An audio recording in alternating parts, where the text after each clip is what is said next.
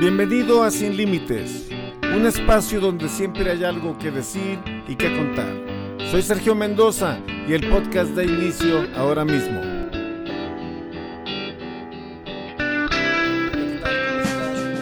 Bienvenido a Sin Límites, Sergio Mendoza.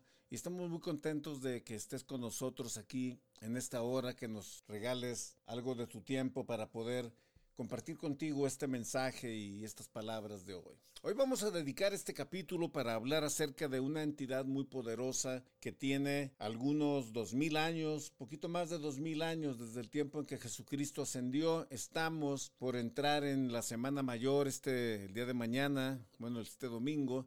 Y es importante hablar de este tema, de la iglesia de hoy. Y en este capítulo vamos a explorar cómo la iglesia puede ser un faro. Fíjate bien, vamos a hablar de cómo la iglesia puede ser un faro, porque los faros, así como los principios, son muy importantes. ¿Y qué importancia tiene un faro, un principio? Bueno, es inamovible, no se mueve, sirve para guiarnos, sirve para dirigirnos, para instruirnos. El faro en el mar, fíjate, cuando los marinos están buscando el puerto, y sobre todo en los tiempos anteriores, cuando no había instrumentos como los hay el día de hoy, el ver al faro para el marino era una guía para no chocar, para no chocar con un arrecife, para no encallarse, para no vararse en la playa. El faro les decía, por aquí es por donde debes de ir. Al igual que los principios, hoy en día los principios nos indican o nos guían por donde nosotros debemos de ir para que nos vaya bien en la vida. Bueno, la iglesia hoy tiene la oportunidad, hoy en este tiempo, en este año 2023, de ser un faro.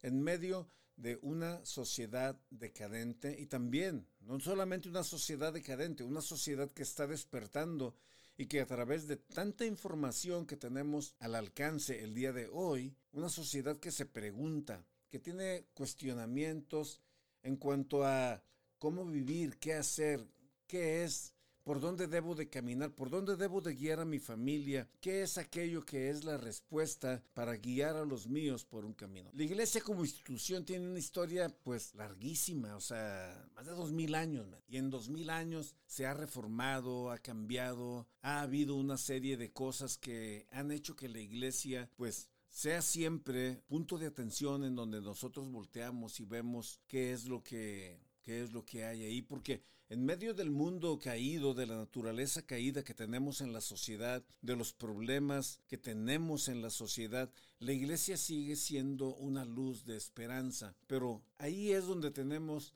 que tener cuidado porque la iglesia puede ser un gran consuelo para todos aquellos que están buscando un propósito en la vida. Y la iglesia tiene la oportunidad también de ofrecer una comunidad amorosa, solidaria, para aquellos que buscan la dirección en las vidas. esa es la realidad y el propósito de, de la iglesia. Y sin embargo, a pesar de las muchas maneras en que la iglesia puede ser un faro de esperanza para las personas, también hay peligros que tener en cuenta y yo como individuo los he experimentado, he pasado por ahí, he sido pastor por muchos años, pero también fui parte de la iglesia por muchos años y me tocó ver los, los lados que no son saludables dentro de la iglesia. Y aquí es donde tiene que tener mucho cuidado la dirigencia, los pastores, los líderes, en no caer o evitar caer en la manipulación o el espectáculo, porque la iglesia no debe de ser un show y tampoco es un partido político para estar cayendo él. Lo que sí tenemos entendido y claro es que en la iglesia llegan personas y hay lugares en donde llegan miles de personas, hay lugares en donde llegan decenas, centenas de personas y es importante, o sea, que es importante la autenticidad tanto del liderazgo como la autenticidad del mensaje, pero siempre alineado a lo que está escrito en la palabra de Dios, a lo que dice la Biblia. O sea, ¿qué dice la Biblia al respecto del tema en el que vamos a O sea, el mantener, o sea, no podemos fingir que somos perfectos y que las personas de la iglesia no nos equivocamos equivocamos y no la regamos, sobre todo el liderazgo,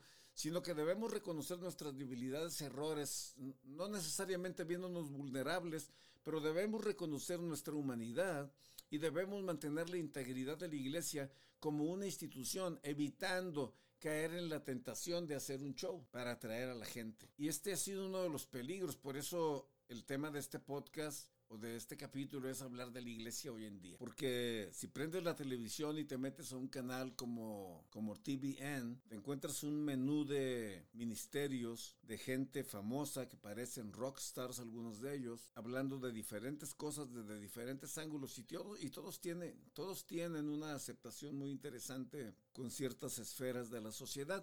Pero yo quiero, yo quiero hablar de la iglesia, de la iglesia que predica el evangelio y de la iglesia que, que busca o debe ser, o que yo creo desde mi postura que debe de ser inclusiva y acogedora a todas las personas, independientemente de su origen, raza, género, orientación sexual o cualquier otra identidad. De si tienen mucha lana o no tienen mucha lana, de si se visten bien o no, de si traen tatuajes o no. Eso no debiera de ser un motivo de, discusión o de un parámetro como para aceptar quién puede venir o quién no puede venir. La iglesia debe de fomentar, yo creo, firmemente, y esto es lo que encontramos en el reflejo de Jesús en los evangelios, la iglesia debe de fomentar la empatía y la compasión. En ocasiones encontramos a personas que no van a la iglesia con un mensaje más inclusivo que el, que el que debiera de tener la congre. La iglesia debe de fomentar la empatía y la compasión en nuestra relación con los demás. Y esto puede ser una gran fuente de esperanza para aquellos que buscan el propósito. La iglesia también puede ayudar a las personas a encontrar un propósito en la vida a través del servicio a los demás. Y esto es muy importante, fomentar el servicio a los demás, que la gente entienda, que la gente que llega, que entra a nuestras reuniones, entienda que el domingo es un día de celebrar, pero que el servicio empieza saliendo los domingos de la iglesia, en ese trajín del lunes a viernes, ahí inicia el servicio, ahí inicia lo que nosotros somos como creyentes. La iglesia también puede ayudar a las personas a encontrar ese propósito. Yo me acuerdo hace muchos años que escuché una frase, escuché al salmista Marcos Barriento decir en una conferencia, el diseño de Dios en tu vida, aquello para lo que sirves, aquello para lo que eres bueno, aquello que te apasiona, que te gusta, que harías gratis, que harías sin cobrar. Eso apunta al diseño de Dios, o sea, ese diseño con el que fuiste creado, esa habilidad, apunta al propósito en tu vida. La gente está buscando, los existencialistas buscan, y, eso me remonta a la idea o a la, o a la teoría de, de Víctor Frankl o a su escuela de logoterapia que, nos habla acerca de, de, esa proactividad y de eso que sabemos hacer. Los existencialistas dicen ellos que ese propósito tiene, tiene mucho que ver con esa búsqueda del individuo en esa constante de encontrar un lugar en la sociedad, pero que tiene que ver en el mérito propio de lo que nosotros nos enfoquemos a hacer. Y yo me, yo me vengo a, a la fe cristiana y yo digo que lo que dicen los existencialistas tiene un punto, tiene un punto de quiebre muy interesante que aplica mucho en lo que nosotros aplicamos en la iglesia, pero yo creo en lo que dice Filipenses 4:13 cuando nos dice yo todo lo puedo en Cristo que me fortalece, pero también creo, apegándome al existencialismo, que ese todo lo puedo en Cristo que me fortalece tiene que ver con aquello para lo que yo soy bueno y me apasiona y enfocarme de una manera diligente, disciplinada y constante para tener éxito en aquello que quiero hacer. Punto. Sea en las artes, sea en el servicio, sea en el trabajo, sea empresarialmente, para aquello que yo soy bueno, para aquello que, fue, que fui diseñado, eso tiene mucho que ver con lo que con lo que tiene que ver con mi propósito. Entonces la iglesia puede ayudar a las personas a encontrar el propósito y esto es a través de mensajes de fe y motivación, llegan, llevando al individuo a esa introspección de decir, oye, oye, men, ¿para qué soy bueno? ¿Para qué sirvo yo? ¿Qué es lo que me toca a mí hacer en la vida, porque el, el autor, el actor Víctor Frankl en su libro, esa, esa búsqueda de significado, imagínate, Víctor Frankl está pensando en la búsqueda de su significado cuando se encuentra en medio del cautiverio en el holocausto, cuando se encuentra en Auschwitz o Treblinka, cuando se encuentra ahí en donde estaban asesinando a los judíos de una manera masiva y sistematizada, él se mete en esa parte interna de sí mismo y encontrando ese propósito, él empieza a cuestionarse y a buscar ese significado en la vida. Qué, qué interesante, qué grueso el cómo una persona puede pensar en el momento más oscuro por el que está pasando en aquello para lo que es bueno. Entonces, aquí la iglesia juega un papel muy importante porque el líder, los líderes de la iglesia deben de ayudar a las personas a identificar esos dones y talentos para hacer la diferencia en el mundo, en cada persona. Ahora, nada de esto es obligatorio ni es forzado, pero en la iglesia, en la congregación, se debiera de enfatizar esa búsqueda de aquello para lo que tú sirves, de aquello para lo que eres bueno, de aquello que te va a ayudar un día a ser de suma y no de resta en la sociedad. La participación de la iglesia también puede ser una gran fuente de apoyo y consuelo para la banda, para aquellos que están pasando por momentos difíciles, por supuesto, en la vida. Perdón, se me atoró el café. Pero, y la iglesia también puede ofrecer una comunidad amorosa que se solidarice, hacer consuelo en tiempos de dolor y sufrimiento. Eso es lo que quería decir. O sea, que no veamos las tragedias pasar alrededor y, digamos, wow, qué mala onda lo que está pasando por allá, qué mala onda lo que sucedió por allá, y quedarnos con los brazos cruzados o voltearnos para el otro lado sin hacer nada. O sea, eso no es lo que, lo que debiese de ser la iglesia. Sin embargo, la iglesia también tiene que tener cuidado de no caer en, en aprovechar esos momentos de, de sufrimiento, de dolor en la gente y explotarlos para manipular y llevarte a, a tener las emociones a flor de piel y de esa manera, pues, retener a las personas, ¿no? Y, aquí me, enfoco también en aquellos que están buscando beneficios personales, porque yo te quiero retener en la iglesia porque me interesa, me importa tu participación económica y, y, lo vimos, lo vimos mucho tiempo. Hubo un momento en que, en que vimos una ola y lo vimos muy cercano a nosotros de una manipulación en la economía tan tremenda y vimos a gente despojarse de bienes, de propiedades, de riquezas, de dinero, cosa que le ha costado trabajo para entregarlos. Yo sé que la gente lo hace con fe y la gente lo hace con amor y obediencia a Dios, pero hay que tener mucho cuidado y hay que desarrollar ese discernimiento en uno para darnos cuenta cuando nos están queriendo ver la cara de bobos o cuando es en realidad un mover que tiene que ver con... Eso es muy interesante, eso es muy delicado, eso es algo que tenemos que tener mucho cuidado con lo que, con lo que está sucediendo dentro de la iglesia. Y, y en la iglesia, el tiempo de hoy, en el tiempo de hoy, en la iglesia, uno tiene que ser mesurado en lo que está sucediendo, pero también tenemos que ser conscientes de que las cosas pueden ser mejores. El ayudar a la gente a encontrar su verdadero propósito, descubrir sus dones, sus talentos, eso debiera de ser uno de los modos, motivos de existir de la iglesia. La, gente está buscando, uno de los grandes problemas que ha habido en en la humanidad por mucho tiempo y en los últimos 80 años o 60 años, podríamos decirlo, ha sido la falta de pertenencia a algo o a cierto grupo, cierto estrato o cierto club. Entonces, la gente se ha unido a causas completamente nefastas por la falta de, de, significado de su vida. Al no tener un significado en la vida, están buscando unirse a causas.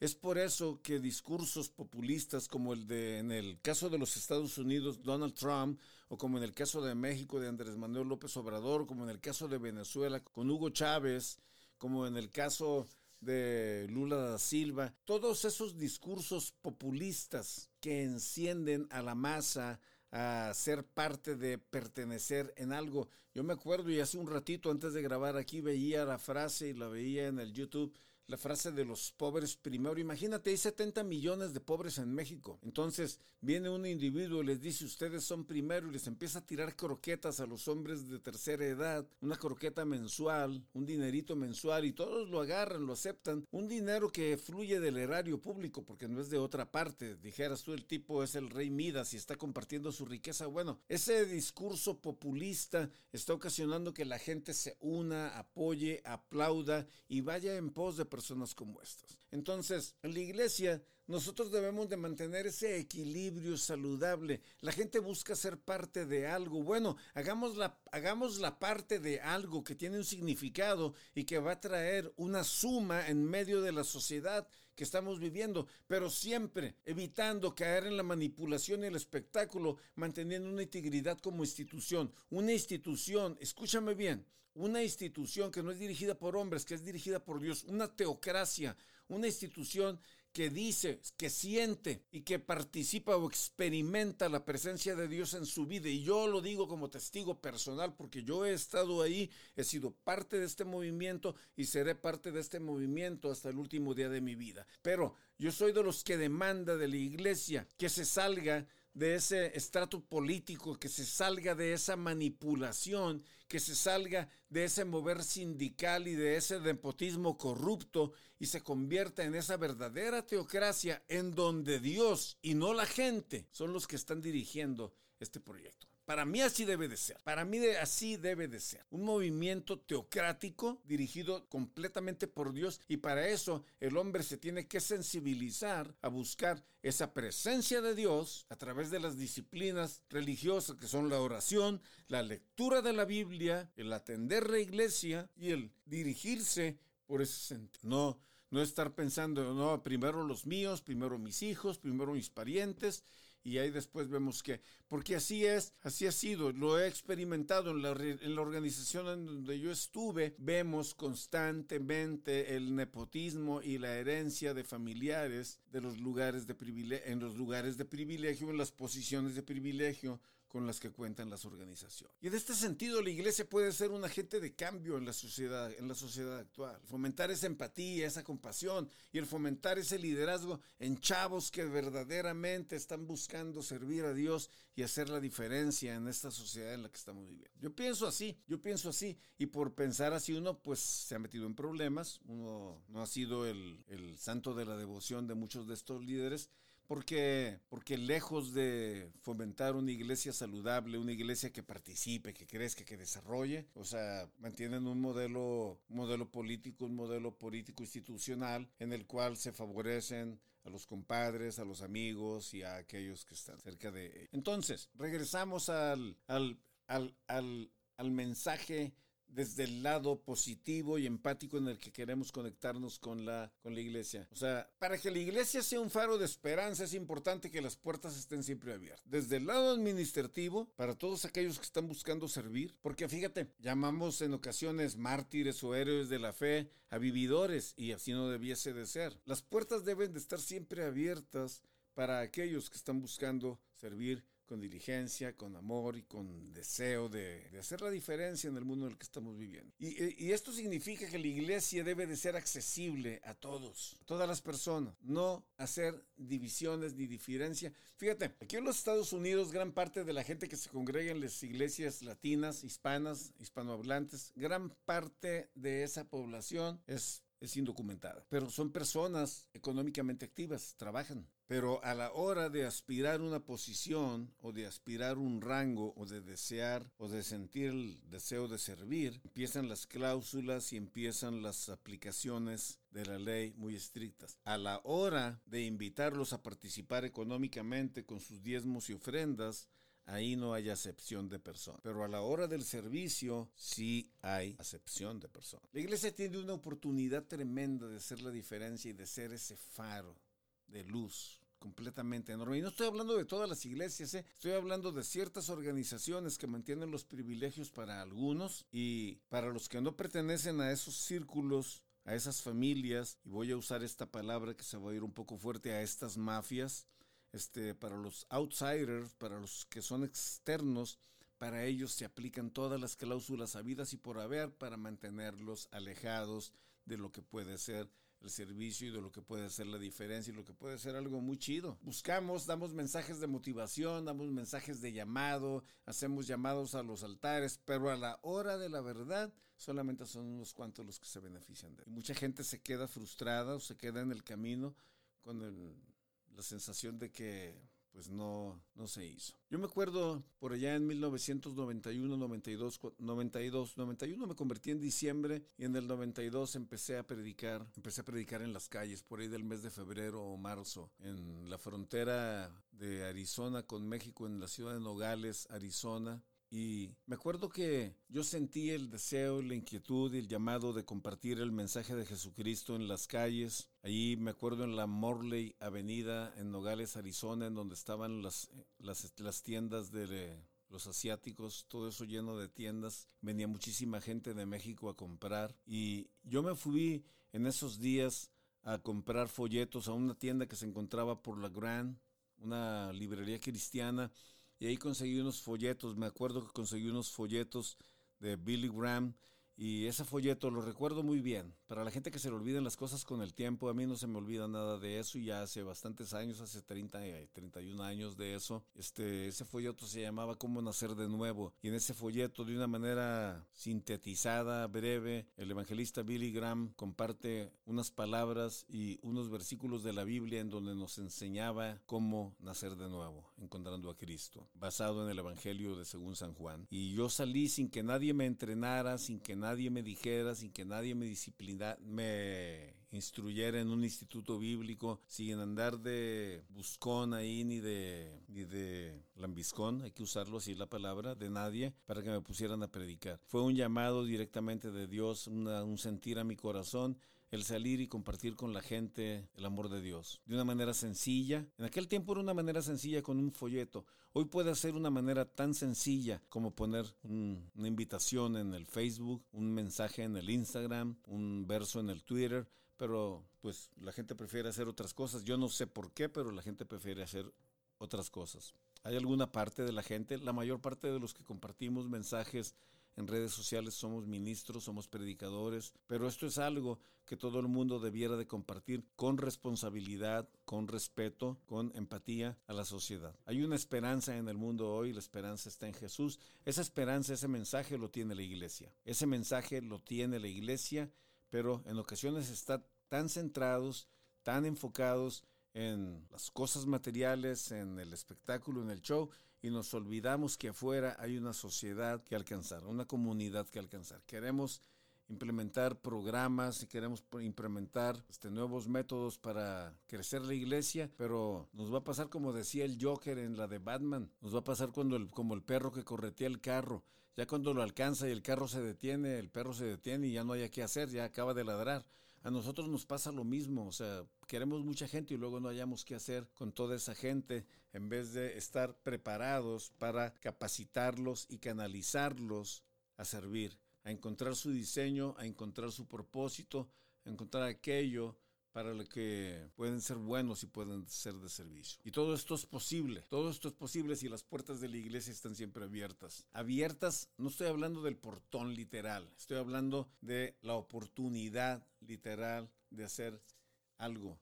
Eso mantiene un equilibrio saludable y auténtico en todas las acciones que vienen en la iglesia el evitar, el evitar la envidia, el evitar el celo, el evitar, el evitar aquello que retrasa el crecimiento y la extensión del reino de los cielos. Hoy la iglesia tiene la oportunidad de hacer el cambio. La ha tenido por muchos años. Y es importante que nosotros, escúchame bien, que nosotros como líderes nos enfoquemos en compartir este mensaje y decirle a la gente, sea parte de algo que está haciendo la diferencia en la sociedad. Sea parte de algo que le va a dar un curso correcto, un curso bueno, positivo, de fe, de amor, de esperanza a su familia y a, sus vecinos.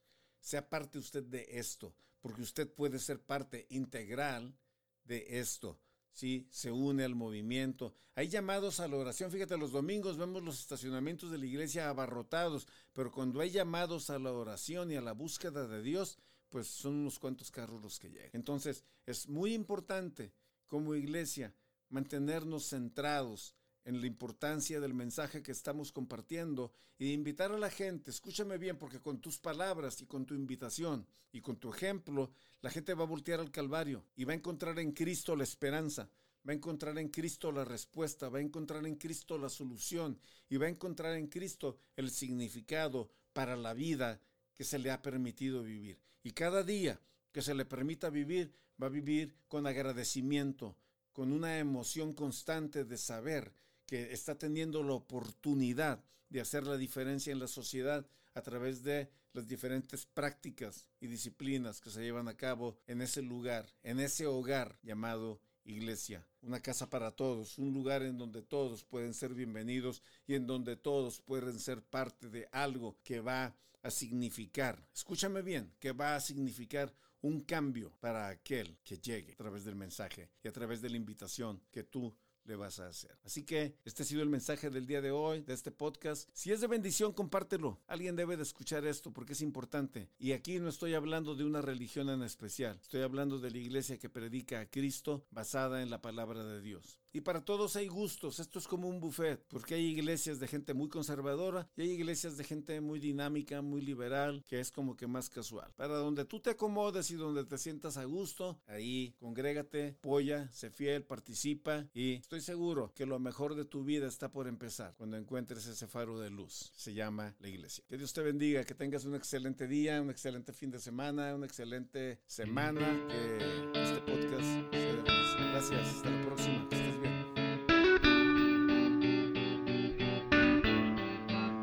Gracias. Si te gustó este capítulo, te invito a que lo compartas con tus amigos. Dale un me gusta, dale un like y hasta la próxima. Soy Sergio Mendoza.